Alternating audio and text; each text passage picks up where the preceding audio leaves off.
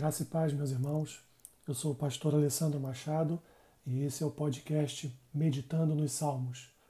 Hoje com o Salmo 22, que diz assim: Deus meu, Deus meu, por que me desamparaste? Porque se acham longe da minha salvação as palavras do meu bramido. Deus meu, clamo de dia e não me respondes, também de noite, porém não tenho sossego. Contudo, tu és santo, entronizado entre os louvores de Israel. Nossos pais confiaram em ti, confiaram e os livraste. A ti clamaram e se livraram, confiaram em ti e não foram confundidos. Mas eu sou verme e não homem, opróbrio dos homens e desprezado do povo. Todos os que me veem zombam de mim, afrouxam os lábios e meneiam a cabeça. Confiou no Senhor? Livre-o. Livre-o ele. Salve-o, pois nele tem prazer. Contudo, Tu és quem me fez nascer, e me preservaste estando eu ainda ao seio de minha mãe. A ti me entreguei desde o meu nascimento, desde o ventre de minha mãe, tu és o meu Deus. Não te distancies de mim, porque a tribulação está próxima, e não há quem me acuda. Muitos touros me cercam, fortes touros de Baçã me rodeiam. Contra mim abrem a boca, como faz o leão que despedaça e ruge. Derramei-me como água, e todos os meus ossos se desconjuntaram. Meu coração fez-se como cera, derreteu-se dentro de mim. Secou-se o meu vigor, como um arco, como um caco de barro, e a língua se me apega ao céu da boca. Assim me deitas no pó da morte. Cães me cercam, uma súcia de malfeitores me rodeia. Traspassaram-me as mãos e os pés. Posso contar todos os meus ossos. Eles me estão olhando e encarando em mim. Repartem entre si as minhas vestes, e sobre a minha túnica deitam sortes. Tu, porém, Senhor, não te afastes de mim, força minha, apressa-te em socorrer-me. Livra minha alma da espada e das presas do cão a minha vida. Salva-me das falsas do leão e dos chifres dos búfalos. Sim, tu me respondes. A meus irmãos declararei o teu nome, cantar-te-ei louvores no meio da congregação. Vós que temeis o Senhor, Louvai-o, glorificai-o, vós todos, descendência de Jacó. Reverenciai-o, vós todos, posteridade de Israel. Pois não desprezou, nem abominou a dor do aflito, nem ocultou dele o rosto, mas o ouviu quando lhe gritou por socorro. De ti vem o meu louvor na grande congregação. Cumprirei os meus votos na presença dos que o temem. Os sofredores hão de comer e fartar-se. Louvarão o Senhor os que o buscam viva para sempre o vosso coração. Lembrar-se-ão do Senhor, e a ele se converterão os confins da terra. Perante ele se prostrarão todas as famílias das nações, pois do Senhor é o reino, é ele quem governa as nações. Todos os opulentos da terra hão de comer e adorar, e todos os que descem ao pó se prostrarão perante ele, até aquele que não pode preservar a própria vida. A posteridade o servirá, Falar-se-ão do Senhor a geração vindoura, onde vir anunciar a justiça dele ao povo que há de nascer, contarão que foi ele quem o fez. Salmo de lamento pessoal de Davi, refletindo a angústia do sofredor diante da ferocidade de seus inimigos que o atacam sem motivos. São injustos e covardes. Por outro lado, o salmo descreve a confiança por livramento e a espera para alegremente adorar com o povo de Deus. Conhecido como o Salmo da Cruz, esta imagem do sofredor inocente será cumprida em Jesus.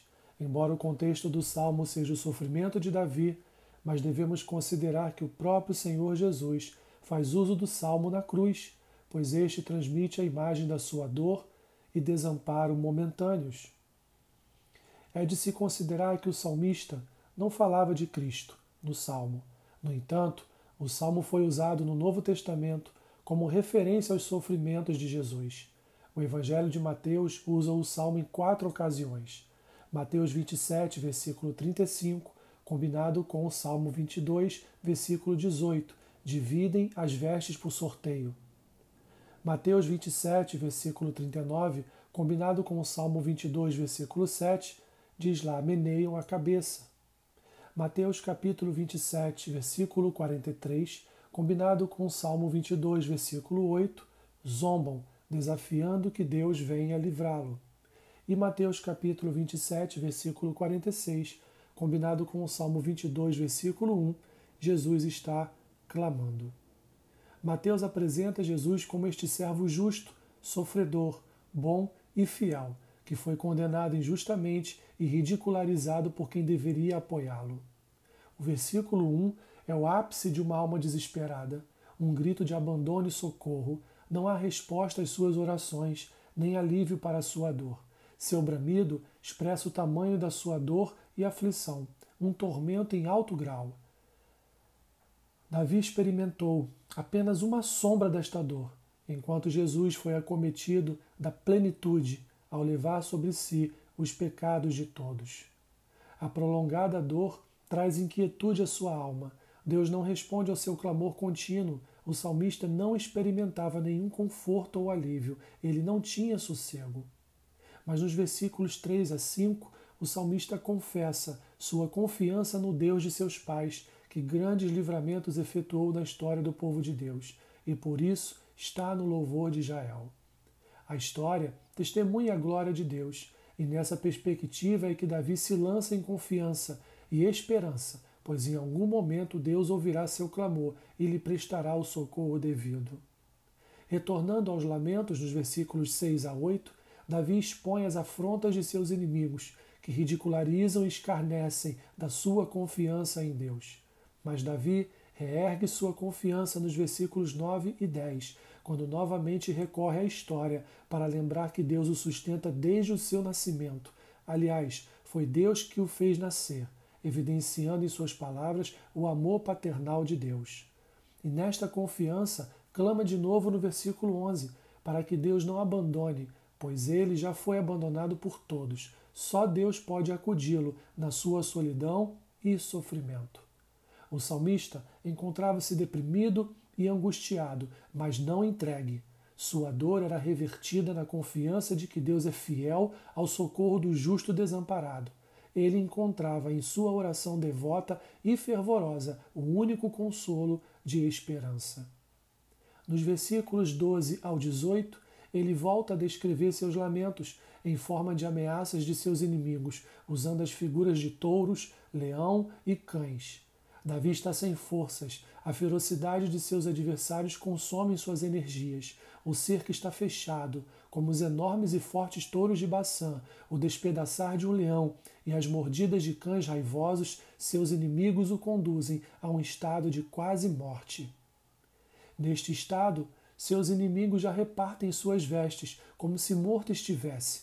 Esse sentido metafórico aqui delineado por Davi encontra cumprimento em Jesus uma pré-figura do que se abateria sobre o Cordeiro Santo de Deus.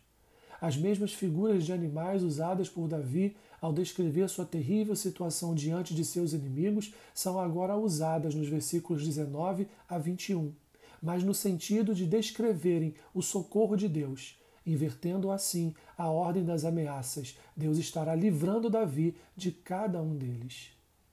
Davi promete então o reconhecimento público quando Deus o libertar. Cantará as maravilhas dos atos de Deus na congregação, junto ao povo. Ele faz um voto de louvor ao Senhor pelos seus feitos e, oferece, e o oferecerá uma oferta de gratidão no templo. Davi era desprezado por seus inimigos, mas não por Deus. Ele não virava o rosto para o seu sofrimento, para a sua dor, pois o Senhor, segundo o salmista, não despreza a dor do aflito. Por fim, todos um dia se prostrarão diante do Senhor. Ricos e pobres até os confins da terra adorarão o Rei das Nações, e as suas maravilhas serão anunciadas pelas gerações, até mesmo por aqueles que virão a nascer. A minha oração, meus irmãos, é para que, mesmo em meio a todo sofrimento e dor, o seu coração se volte para confiar no Senhor e esperar nele e dele a salvação para a tua vida. Não importando se você está cercado de touros, os fortes touros de Baçã, os enormes touros de Baçã, ou por leões ou por cães raivosos. O que importa neste momento é que Deus, Deus olha para a sua dor, Deus olha para o seu sofrimento. E assim como nesta, nesta figura de Davi, o livrou da morte pelas mãos dos seus inimigos, há também de livrar a sua igreja e seu povo das mãos dos principados e potestades que dominam este mundo, mas que não estão à margem do controle e da soberania de Deus. Deus protege a sua igreja. Assim como Deus protegeu Davi, Deus guarda a vida do seu povo. Guarda de Israel nunca dorme. Confie nele e louve, faça votos de louvor ao Senhor. Testemunhe como um ato de fé os louvores ao Senhor. Que Deus te abençoe, rica e abundantemente. Amém.